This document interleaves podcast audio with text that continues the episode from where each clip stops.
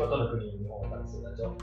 この番組は、教育プロデューサーの澤田哲也と、トランクデザイン株式会社の堀内康弘が日本各地で根付いているものづくりの可能性やユニークな取り組みなどについて、あれこれ脱線しながら語っていく番組です。ということで、皆様、こんにちは。こんにちは。よろしくお願いします。よろしくお願いします。本日は、信楽から、はい。生き物産地、信楽からお届けしております。はい。タイトルコールをしている最中に、あのさんが僕のスマホをいじって、なんか向きを変えですね。若干それ気になって、買いました。多分前回のタイトルコールも噛んだ気がしねすっと言えなくなって。何回言うてんのそうそう、何何回言うとんの3、40回ぐらい言うてるはい。今期2回目のそうそう、2回目の話。お話をしていくわけですけど、まあ、今回、信楽に来てるのは、以前からあのちょくちょく話を出している、日本の雇用、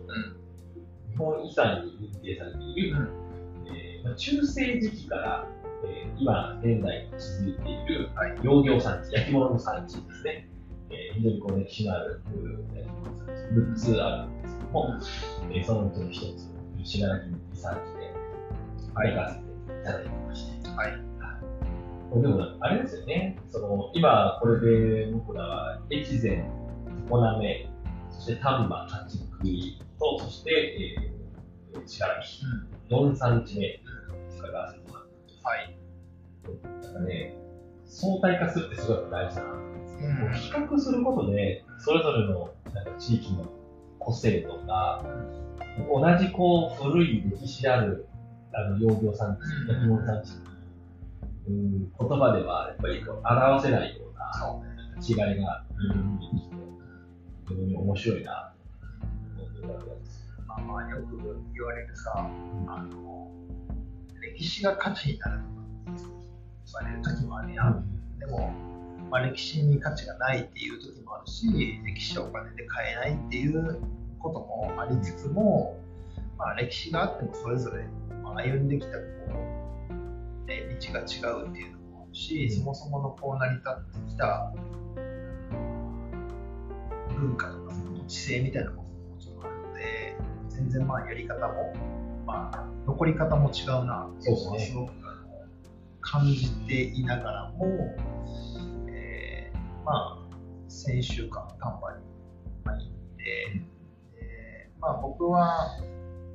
まあ、丹波焼き、丹波立ち食い焼きはね、よく訪れていた産地あるんだけども、ね。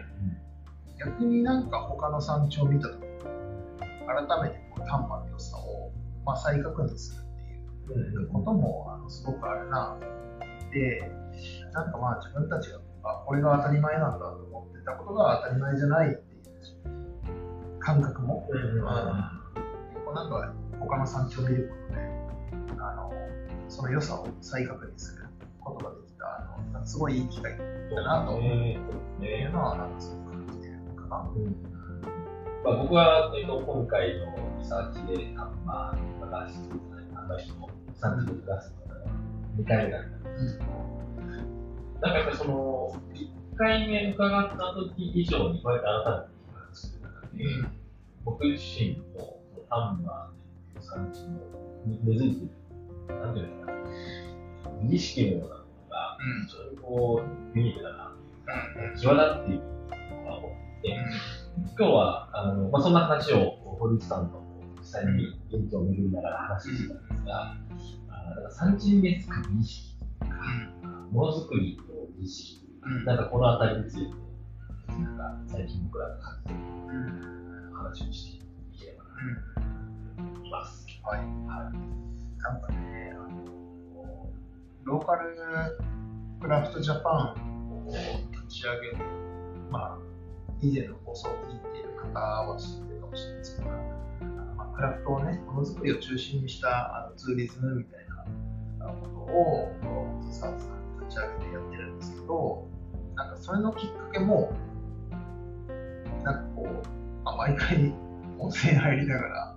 話していて、まあ、その話題が出たのはあの島根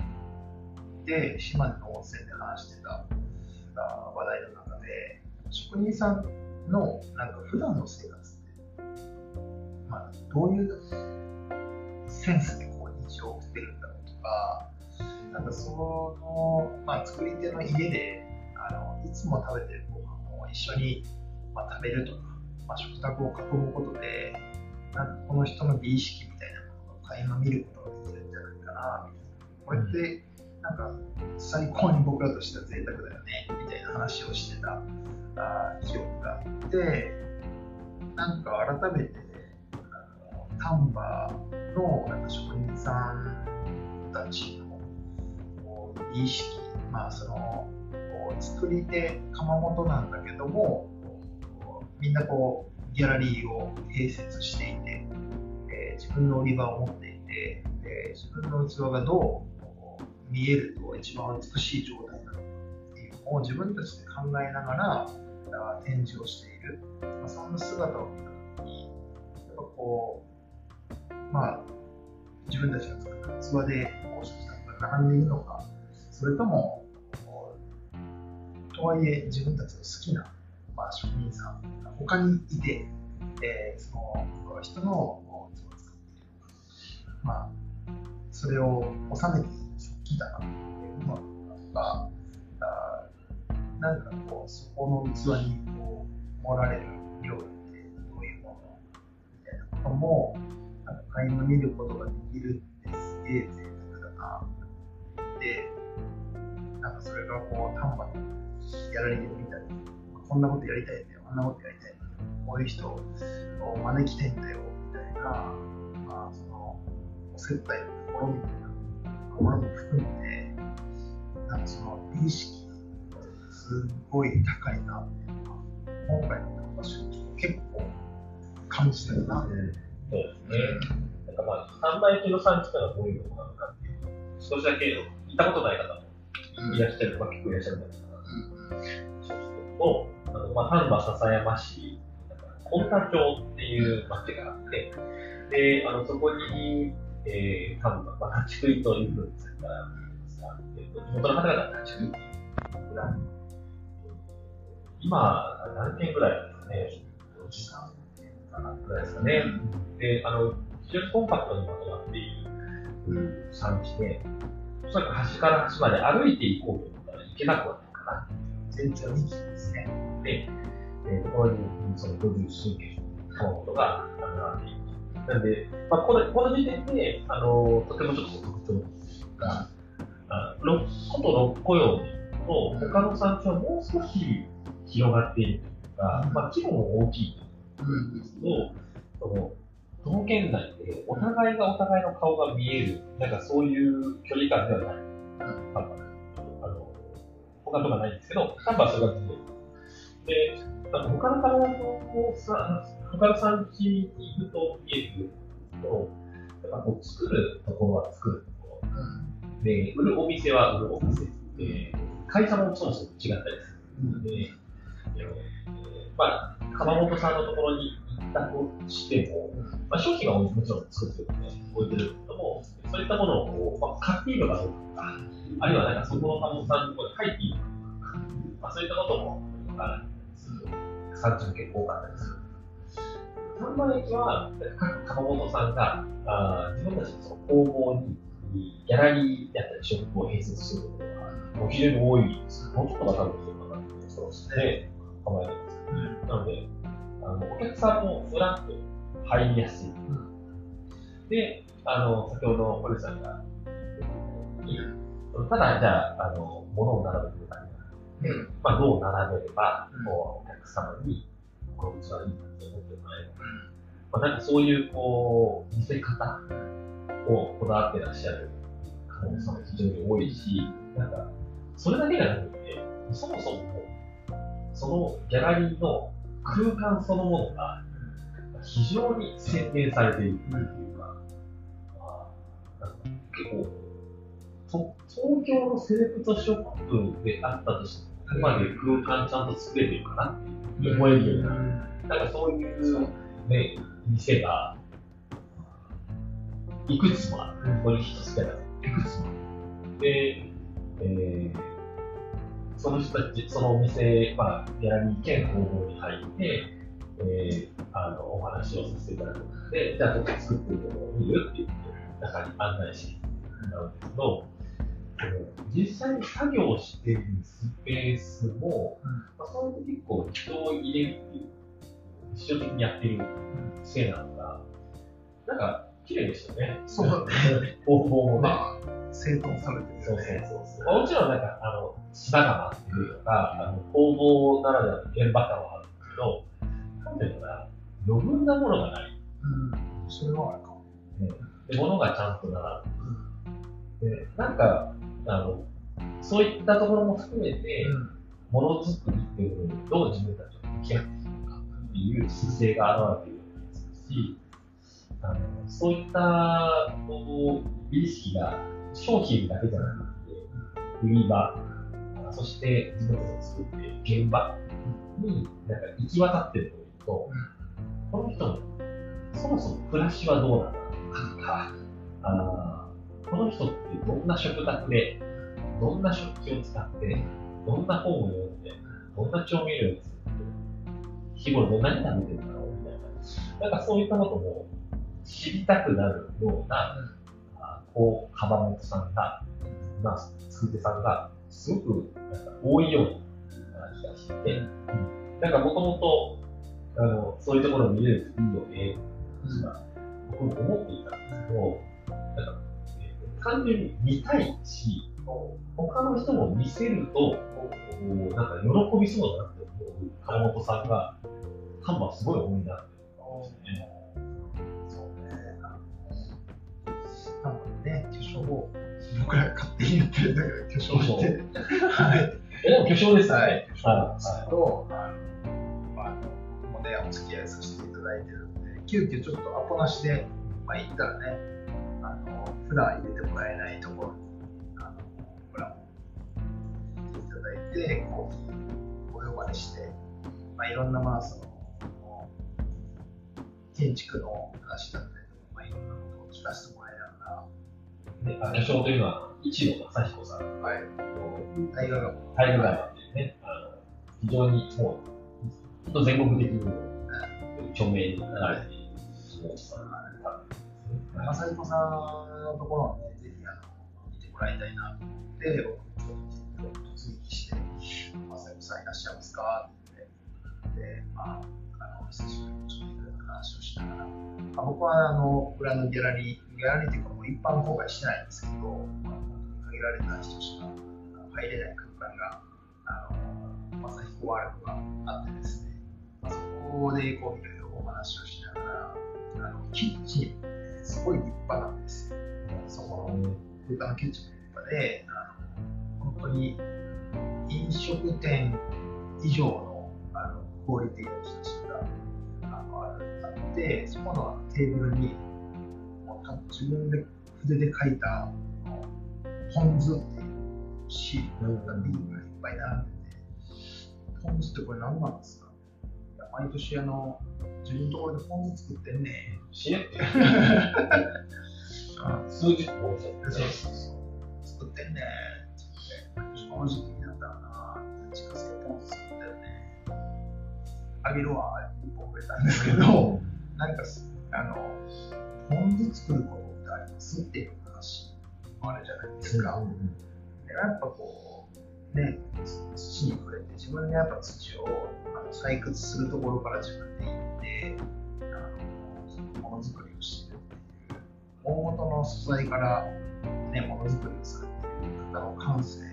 がやっぱりあのそもそもそれを普通にさらっとものづくってねっていうのがこれなんかすごく高価だなと思っててなんかこうそういうものさえも自分たちで普通に作ることがないやんいいやん。っていう感じがなんかそもそもセンスだなって思って、うん。まあ、センスあるないとかじゃなくて、なんかもともと持ってるその感覚みたいなところが、まあ、あるんだなっていう、すごくやっぱあったので、さ話しながら空間もこれなんかツッコミどころないっすよねとかっていう話もしてたんだけどあの完璧だと気持ち悪いからあの完璧じゃない方がいいんだってうん。それはあえてこういうところに、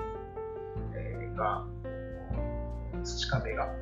まあアクが出て悪くなってるところをまあ建築家だったらこれをきれいにした方がいいって言うんだけども、まあ、それもなんか土壁が普及してるからこそこの色が変わってきたっていうのも、まあ、それもそれでなんかいいんじゃないっていうのが、まあ、本来あの正しく見ようとすればなんか間違っているところもなんかそれが、まあ、味として加えれば、まあそれもそれじゃないのか。なんかそういう、なんか僕らは、あのすごい素敵な空間だなと思いながらも、まあ、松本さん的には、別にこれは完璧じゃないよって。完璧じゃないからこそ、なんか、あの心地よく感じる。逆に完璧すぎたら、なんか違和感もしかしたらかもしれないっていうのも、まあ、それも、ね、あのその作品作りみたいなところにもあの色が出てるのかなと思いながら、なんかそういう話を改めてしというか、ね。まあ、ちょっとなんかね、全然違う話で一緒にするんですけど、会社経してるわけじゃないですか。で最近興味に思うのが、その正しいか正しくないかで判断できるって、なんかすごい少ない最近。あるいは正しいか正しくないかに判断すべきことってめちゃくちゃ少ないんじゃないかと思うんですよ。特に企業経営だと。かその答えがあるわけでもないし、で無理に逆に正しいか正しくないかって判断する。例えば、今のタイガー・マサイコさんのことを考えると、まあ、今、どういうスペースで話をしてるか、えー、窯場が、まあ、作業をする工房があって、えーギャラリー兼ショップがある。で、そのギャラリー兼ショップや工房がある建物の裏の方に入っていくと、ラウンジみたいなところが、ね客間というか、もうそれそのものが一つなんですよ。で、あのお話を聞くと、まあ、もともとは自分たちがそこでこう、お鍋、まあ、来客がいらっしゃったので、いつもいらっしゃった時に、この鍋を一緒にこう食べたりしてたスペースだったんだけども、そこをこういう拡張して、えー本当に素晴らしいキッチンがある。えーダイニングテーブル、10人ぐらいで囲みされたダイニングテーブ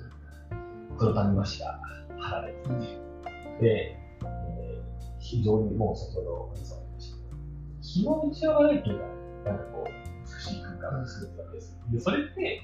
それを作ることってビジネス的に正しいか正しくないか、無理にした方がいい。だからビジネス考えたら、正しくないんだよ、絶対に。そうだね。だって、めちゃくちゃコストかける。そうね。そうそうそう。ただ、でも、あの、なんだろうな、ああいう空間で自分たちが作るっていう、それこそそうそうだし、あるいはその自分たちが作るっていう空間、えあるいはだから自分たちが作るっていうこの豊かさを、えー自分が大事な人たちとしっかり分かち合うっていうことに重きく。まあ、これもなんか正しいか正しくないかあの測るべき問題ってそもそもないないじゃないですか。これは。やっぱ、そこはアーティストだね。うんうんうんうん。儲けた金は自分の作品っていうのがそれにもう全部使うみたいなのがうんなんかやっぱアーティストな感じが僕はやっぱあって、なんかそれをもう最前線で走ってるなっていうのをすごい感じした守るものありますか？逆に聞きたいうんだから、なんか、あの考え方作品っていうよりも、なんかむしろ作品ではないものにそうそう投資してる。まあ、それもひっくるめて、正彦さんの、なんか、あり方にちゃんと投資してるっていう。うん。なんか、そう何をこう、美しいと自分たちは思っている、自分が思っているから、なんかそこにこう突き詰めた場を見せていただいたりような気がします。そうそれはねあのそのさんちょっとオンラインで出たから、うんあのあの後もちょっと話したんだけど、僕は途中で離席しちゃったんですあのやっぱ言ってたのが、この空間に入って、めちゃくちゃいいですねっていう人と、何も感じない人。ああ、ええそういるの？って感じだけどね。あのいるんだよやね。っぱりあの、すごいね、運転手付きの車であのな何台かで方々もいらっしゃるし、うんうん。そういう人たちって別にあの何とも思ってない。うんイコール、あの、まあ、センスがないんだよね、そもそも。はいはいはい。まあ、あの、車が好きな自分で運転したいと思うし、車へのこだわりまあ、もちろん高いからこそ、そういう個性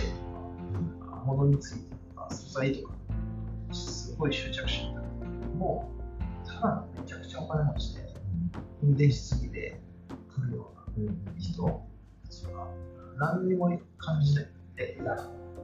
でそういう人たちは自分たちのターゲットじゃない。うん。もう二度と来てくれん。そんなんじゃないんだよっていうのも、まあ、その自分の作品をおどういう目線で見られているのか、どう使われるのか、本当にいいと思って、えー使ってる人なのかっていう、まあ、指標を、まあ、表すものでもあるので、あの作品ではないんだけど、作品にこうつながっていく自分の世界観とか、まあ、作風とかあこういう考え方だからこうなんだねみたいなものがちゃんとこうつつながっているような気がしていて、正しい正しくないって結構なんか万人受けってか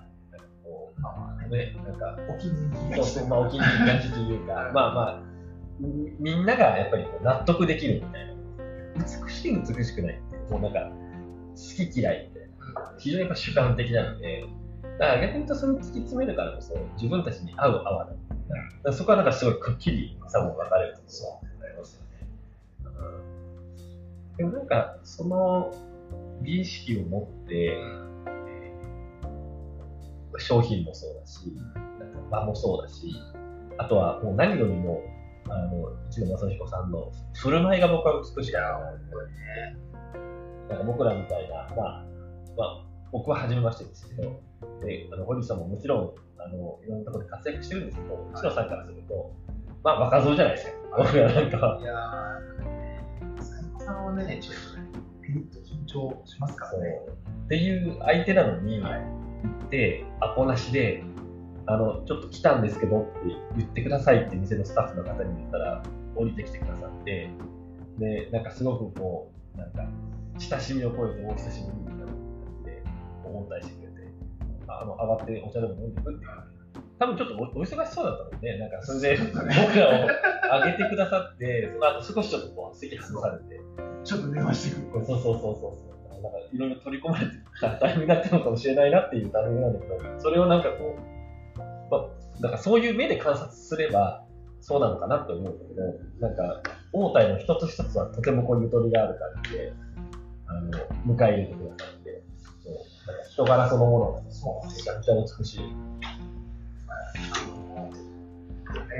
巨匠なんですけど、全然、あの、すごいフレンドリーにお話をしてくださるし、なんか、まあみんな、いいやんって思ったらそれでいいやん。っていう、ね、あのせ正解はないというか、まあ、そのアートに正解はないし、正解はない、それは、なんかアートのデザインも一緒だよね、みたいなことを、あの、その話をしてたんだけど、正解がないからこそ、そのそれをもっと楽しめと。はいはいはい。だからこそ、こう自分がういうのがいいのかみたいなことは、ほとんど自分を出していくべきだみたいなことをまあお話ししてくださって、でそういうのがなんか、巨匠になってるするんじゃないんだよな。突き詰め続けてるね。いやー、なるほどな。ちょうどな、いつのさん、正彦さんが僕らの20歳年上なんですよ。昭和36年。えーなんで、まあ、今、サンバ焼きの現役世代は、割と若い方も活躍ね、されて、30代、ね、30代、40代方で、そういう人たちからすると、自分が結構若い頃から、なんか、朝彦さんの存在を目にしてて、まあ、もちろん作風にそれがなんか影響を受けてるのかっていうと、全然違うものでありますけど、あの少なからずああいう人の存在がなんか影響を受けてるんじゃないかなっていうふうになんか感じる局面というか場面というかなんかいくつかあります。みんな絶対名前出さないそうそうそうそう。名前はね名前は出さない。だからあの人のあれをちょっといいなと思ってたから全然そんな話題にはならないしなんか僕らは産地内でねそのあんまりその固有名詞まあね、出して話をするってことはあんまりないので、とはいえ、なんか丹波の若手の方々も、ギャラリーを今、イノベーションして、新しく作ったりとか、カフェを併設したギャラリーを新たに去年作ったりとか、あの丹波の産地の中でもいろんな動きがあって、やっぱね、げえ宣伝されてるんですよ。どれもこれもっていうか、一つ一つ作られるもんね。それって、どことなく、やっぱあの巨匠の背中があるというか、彼がやっぱりあんな空間を自分でどんどんこうね、多分、あの、人気や人気やとか、あんま言ってないと思うし、うん、自分がいいのを普通に多分やってるんだと思うんですけど、やっぱそれはどっかのタイミング、したいこともあったりとか、他のお客さんがめちゃくちゃ良かったよって言っても聞いたりとかもね、あるでしょうし。まあ、そういう中で、そのやっぱ、日常県内の産地の中で、え、次の世代がどんどんそこに、えー、背中を追いかけながら、自分たちもこいいものを、まあ、自分たちの世界観をどう表現するのか、自分たちが作ってる器がどういう空間に置かれていると、ね、こう作品にフォーカスされるのかみたいなことも含めて、えー、考えるっていうのは、本当にすごく根っこにある美意識だなと思って。なんかやっぱその美意識とかセンスとかって、どうやって磨くのかっていうと、やっぱいいものに触れることですね。そうそうそう。なので、そういう意味で言うと、やっぱり丹波立ち食いは、そういう方の存在があって、まあ、ちょっと、朝彦さんはなぜああなったのかそういうのって、一方で突然変的なものってあるから。なので、でもそのその人たちにあ、そういった存在に触れ続ける、目に入り続けるので、なんか徐々に徐々にですね、染み渡ってか、あこれがいいもんなんだなって当たり前にこう、皆さんの中に美しさを測る基準みたいなものができて、なんかそういったあの感じになってるんだと思うんです。でそれがやっぱりあの冒頭言ったような、あの今、小路さんも言ってましたけど、その2キロっていうこのコンパクトなところで、かつ、なんかやっぱ面白いなと思うのは、あのオープンというか、えーと他の人のもの作って少なくとも作ってるものだったりあるいはその空間に触れる機会がめちゃくちゃ多いじゃないですか、はい、多分はい、僕すごくいい取り組みだなと思ってるのは、うん、あの丹波焼きの組合の皆さんがやって末の里、はい、でそこにあの堀内さんが必ず丹波焼きを買い付けに来たバイヤーさんを初めに連れて行く鎌本横丁、はい、でそこはあの組合に所属されていらっしゃる50前後の鎌本さんが、大体1社1坪もないのかな、1坪。ぐらいかな、1坪ぐらい、ね、1坪、2坪ぐらいのスペースを割り当てられて、うん、でそこのあの、まあ、空間を含めて、うん、えー、自分たちの商品を陳列する、それがもう、えー、50件ずらーっと並んでる横丁が。であの聞くところによるとそのあの入り口はやっぱりお客さんの目に触れやすいし、うん。奥はあの触れにくいからって。言って、はい。あのだから定期的にくじ引きで順番をね抽選で。ね入れ替えて。そうそうそう。なんかそういうことやってると、なんかこう、お互いがお互いにどういうのを作ってるかとか、どう見せてるのかみたいなのも、なんかあそこってこう、常に比較するじゃん。相対的に言うじゃないですか。なんで、まあ、冒頭あの、あの、産地も相対的に見ることで、なんか気づくことがあるっていう話と一緒で、鎌本さんも、なんか、あの産地の中ではあるものの、常に他のこう鎌本さんたちがどんなの作ってて、自分はどうなのかって、比較するじゃないですか、あそこって。だからお客さんの目から見ても、すごくいいんですよ。あの、カタログとかやっぱ見ても、ちょっとなんか伝わってこない。やっぱ手に取ることで見えてくる、そのもののあの感じってあるから、なんかそういうのをこう一度にバーッと見て、で、あの、堀さんとかそこで気になった鎌本さんがいたらそこに行きましょう。って連れ出してく。るんですけど、う。んでも鎌本さんにとってもね、あそこってすごく、それを本人たちがどう思ってたのかわかんないけど、なんかすごくね、自分のことを深めるというか、客観的に捉えるというか、自分は一体何者なんだと考える、すごくいい装置になってるんじゃないですか。ね、あの陶芸美術館に行けば昔のアーカイブも見れるし、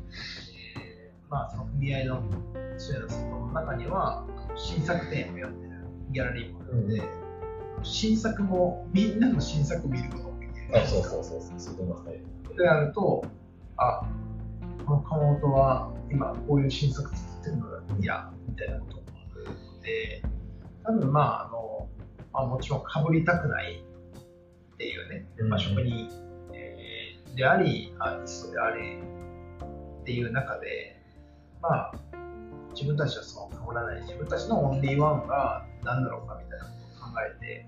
あのものづくりをしている中でもまあ、古きをちゃんと知ることができる場所が産地内にある。で、みんなが新しいものを何してたいなことも分かるギャラリーもうんもちろん展示もあうん。る。で、五十数件全部が見れるものもあるので、そこで新作投入したりとか、あの全く商品を見てないところがあるんですよ。忙しすぎてなんかね、毎回一点だけのところがあるのでね。はい。それも、あの、あウルトンや。忙しいんだなみたいなのももちろんあるので、なんかこう、あの、会わずしても、あの、状況がよくわかるみたいなものもあの感じ取れるのかなっていう場所で、まあ、あの、まあ、それぞれその五十数件が一つも二つもの売り場を持ってるので、まあ、なんとなく見ればね、こう作風っていうのがわかるし、えーまあ、1日で行ける窯元の数って2件、3件ぐらいなんですよ。なぜならば、あの、ね、鎌本さんたちと喋ると、まあ、みんなこれまた話がおもろいっていうか、話が長くなるっていうか、うまあ、おもてなしもすごく上手というかね、長くなっちゃうんで、どうしても2、3件になっちゃうってそうなんです。やっぱり2時間ぐらい話し込んじゃって、そこからまた現場見してもらっていいですか？とかなると、まあ、長くなっちゃうので、まあ、なかなかこう1日で回れる件数が少ないくなっちゃうので、ある程度目星をつけてねっていうので、僕はあのまずは組合がやってるスエンスのトマト横丁に行って、気になるところをチェックしてもらう。で、そこから、まあ、現場見に行くとか、ね。あ作り手本人からこうあどういう思いで作ってるのか聞けた方がいいなので、作るのをしたんですけど、まあ、あの気になるところが多かったら、ここで、あそこお買い物できるので、好きな器はお買い物でいただいて、そこからまた買おうという感じで、えーやってますけどうんまあまあ、高め合える環境っていうのも、まあ、近いからならではのいや、そうですね。ね、それもすごいあるかもしれないですね。とはなんか、その作品作りとしてはもちろん、まあ、それはちょっと僕らが、あるいは僕があのお会いした方々がそういう方だったかもしれないんだけど、作品作品作りはなんか自分らしさであると、かその高め合ってあのオリジナルを作っていくっていうことに向き合いつつもあの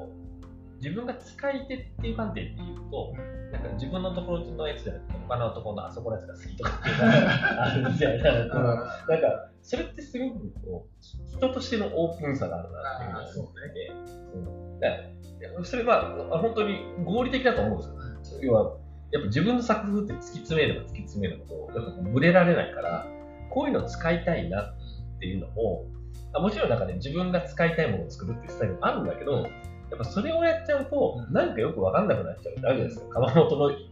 ちのあの窯窯の色は何なんだ、キャラクターは何なんだみたいな。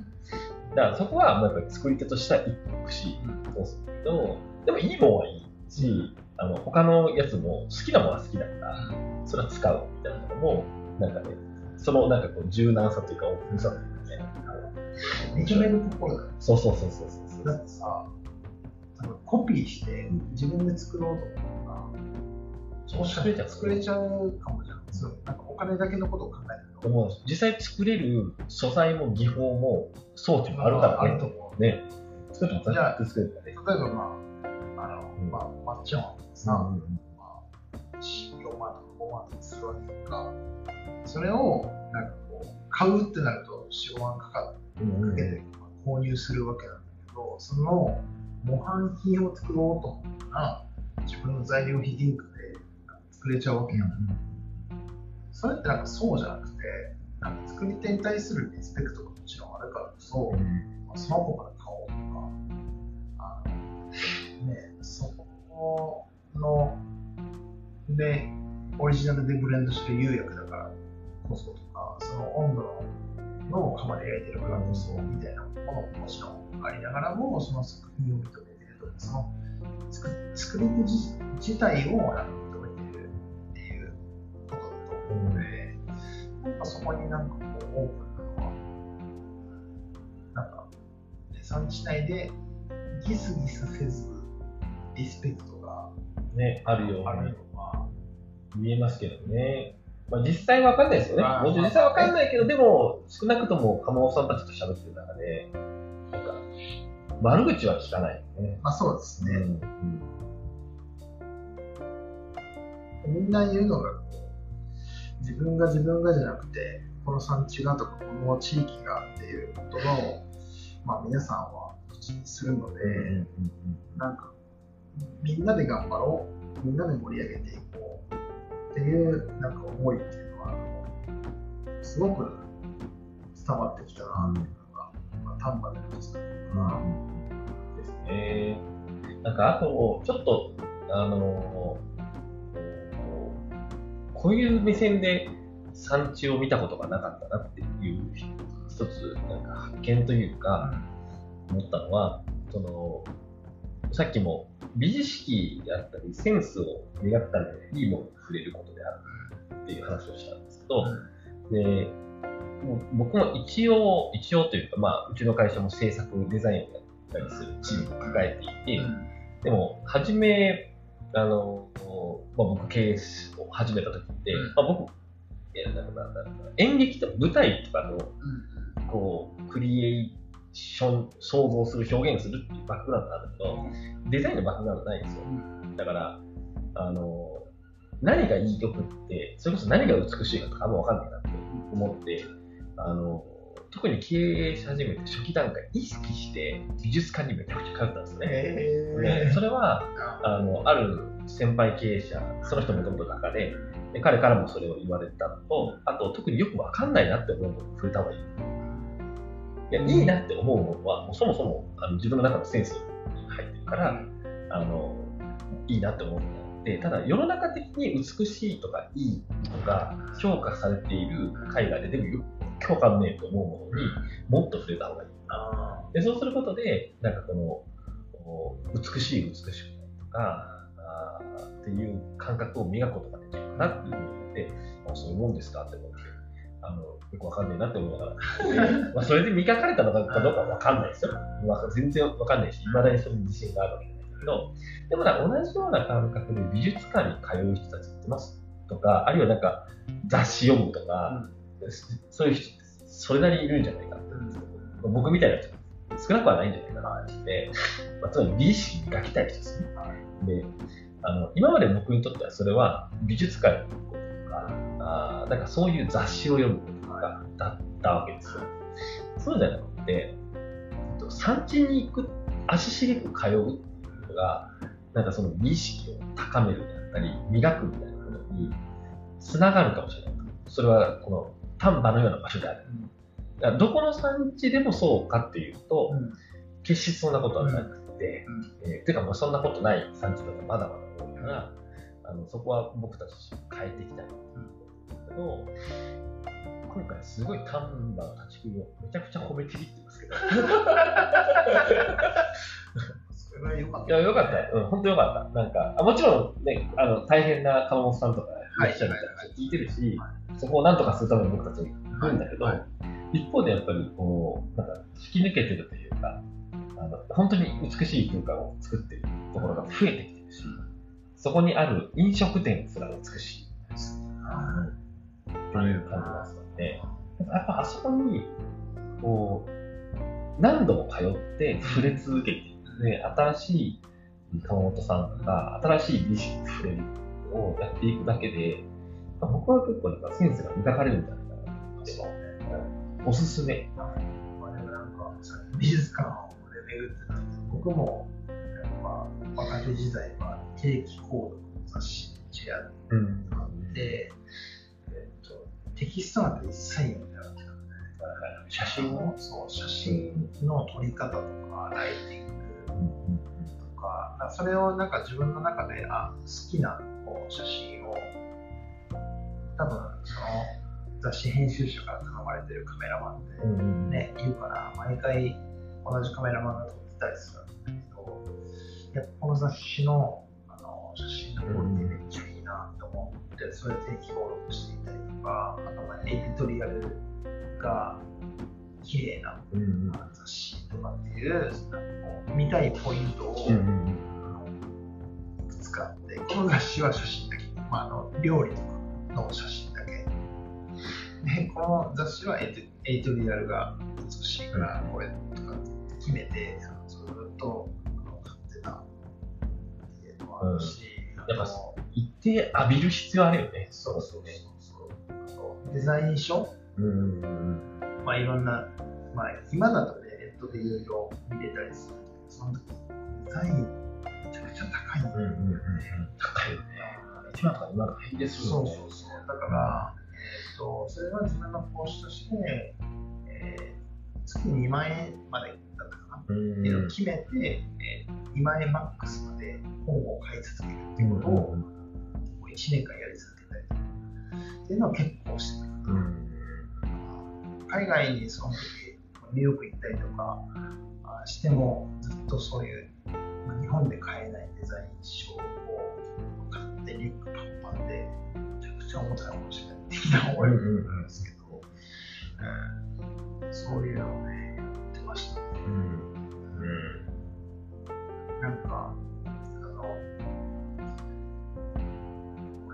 固有名詞言っていいのか、あれなん。だけど、ウッドデザインカンパニーのね、あの、水野直さん。があの書いてる本でもあるん。ですけど、センスは別に、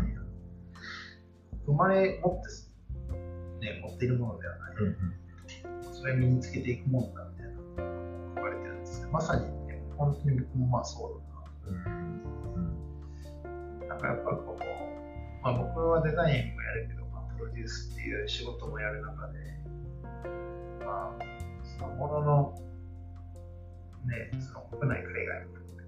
どれぐらいの、その、まあ、であったりとか、まあ、衣装であったりとか、まあ、いろんなこう、ものを見ながら、こうあ自分がいいなっていうポイントってどうなんだろうとか、まあ、それをこう、たくさん見ることでね、もう何百何千とも言ってるんですけど、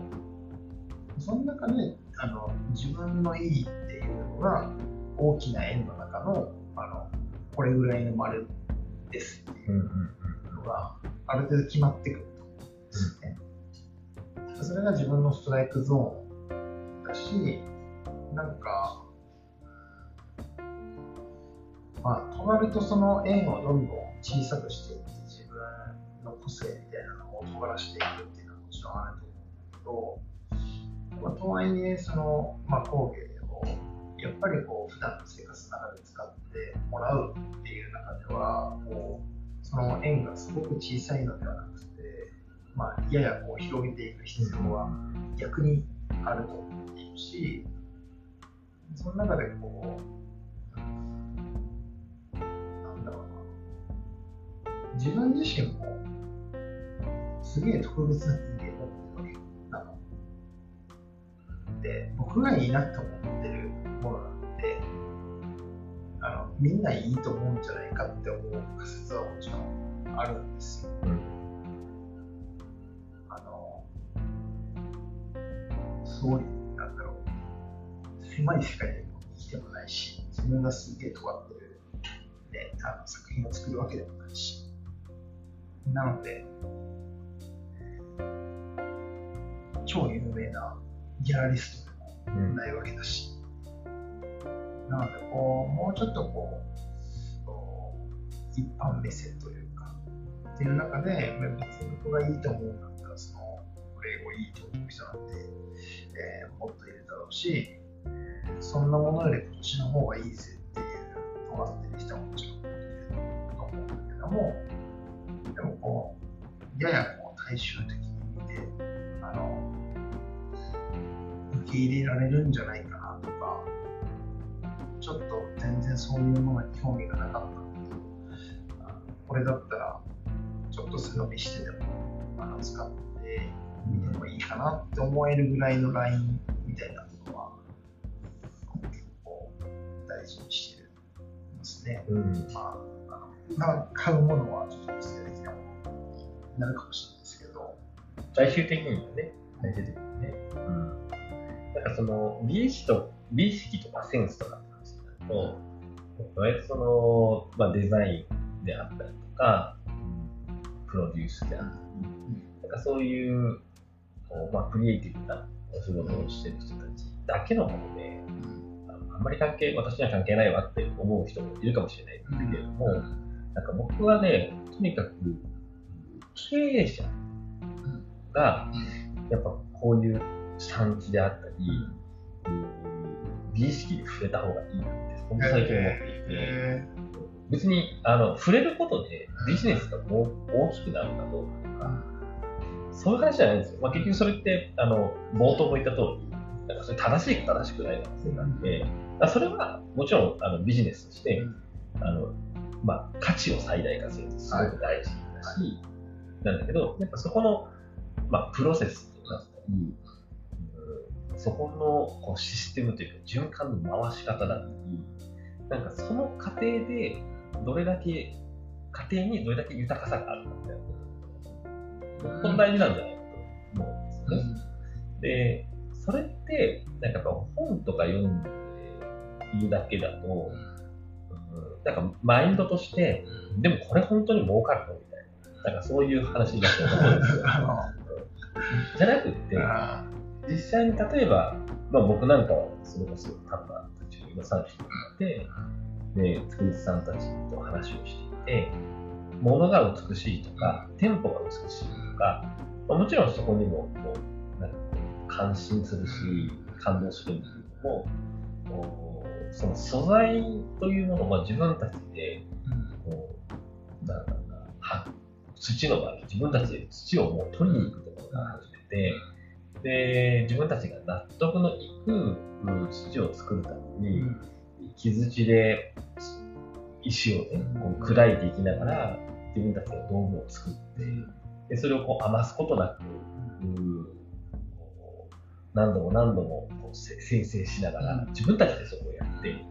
で、あの作られたものをもうただ売るんじゃな。くて、それが、あそれを用いることで生まれる豊かさを分かち合っていう、こういう姿勢というか、こここに触れることって、なんかこう、なんだろう、何か文章を読むとか、なんかそういうことで、伝わってこないがいいなっていう、こうなんかこう、五感で感じるわけですよ。うんうんあ豊かだな。でこもちろんそれは小さなサイズのあのビジネスだからできてる。で、思うかもしれないけど、僕これ規模関係ないと思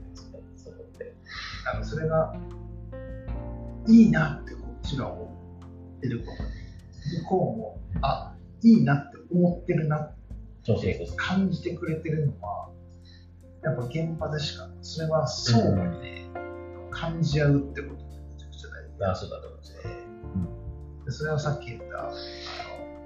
のいや俺はいいやんと思ってるんだけど来た人は全くそこに対していいですねみたいな一言もなくあのさらっと人たちを見た時にあこの人たちは合わないなっていう線引きも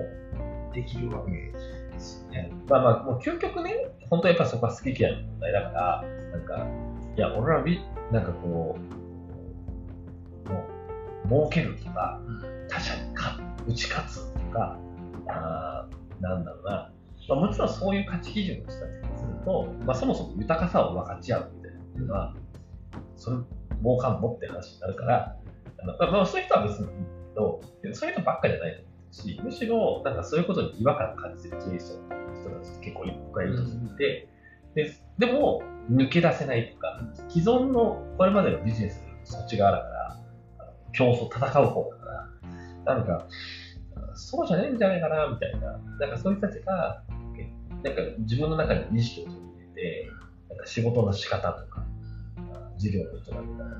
組織の運営の仕方とか、なんかそういったものをね、なんかこう変えるきっかけもまあるんじゃないか。一回立ち止まったプロセスを考え直すってこともその中ではあるかもしれないね。と、僕は僕はなんか思ったりしますけどね。ちょっとあの、なんだろうな。このリスナー、このポッドキャストを聞いてる人たちの中でどんだけ経営者いるのかあでもなんかちょいちょいいますからね。まあまあ、いますねあのはい。ね、メーカーさんたちも聞いてくださってましたけどね。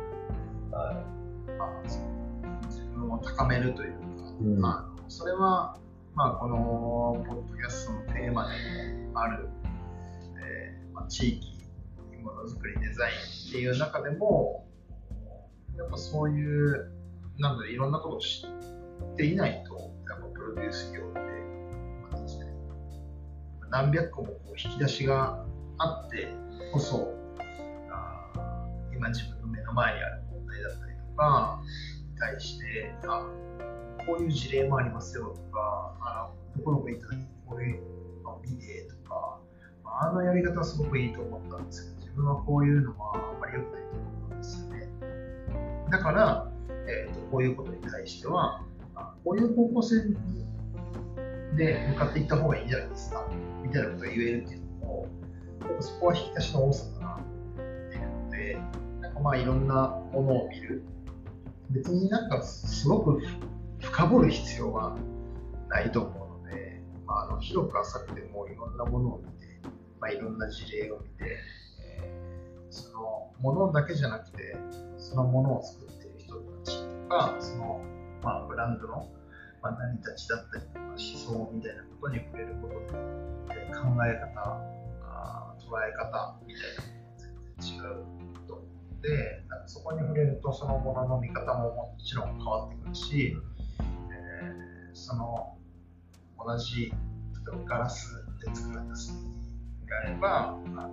本当に世界中いろんなブランドやメーカーがあるので、えーめちゃくちゃ似てる形なんだけど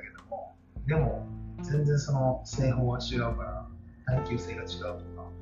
守れないとか耐熱があったりとかあのなぜその耐熱に行こうとしたのかみたいなプロセスとかもあのブランドストーリーとあの見えてくるものがあったりすそういうところをこう見ながら自分たちのね例えば地域でブランドを作ろうみたいな時もあのどこから考えていくのか、まあ、その結構僕らも大事にしてリサーチをする時間って結構そこだと思っていて自分たちの引き出しを増やさないことにはなんかこう、それなりのものになっちゃうっていうか、なのでいろんなものを見て、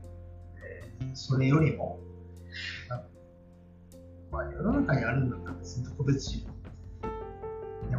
こういうものってもしかしたらないかもしれないから作れたりしますかみたいなこと思いました。なんかそういうのを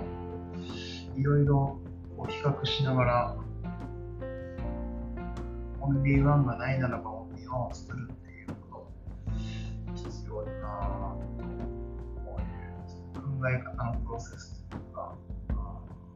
あ、それは自分たちのまあ会社だったり自分の生き方あみたいなことにもなっていくかもしれないけど、自分のこうオリジナリティを作り上げていくためのそのプロセスにはすごい必要なものかな。うん見るっていうことね。見て観察するっていうことはすごい大事かな。そうだね。見て感じして、あとは自分で感じ取ってね、うん、どう自分が思うかっていうことをちょっと客観視ということになるなんですけど、はい。ということでですね、まあ、何について話したの？かな産地と美意識と旅みたいな感じだったなと思うんですけど、それを踏まえてまた、まあ、毎回こうやっておしゃべりながら最後のタイトルを言うんですけど、あの、えー、進めていこうと思います。はい。ということで、えー、皆さん、最後まで本日もお聞きいただきまして、ありがとうございました。ありがとうございました。またお会いしましょう。はい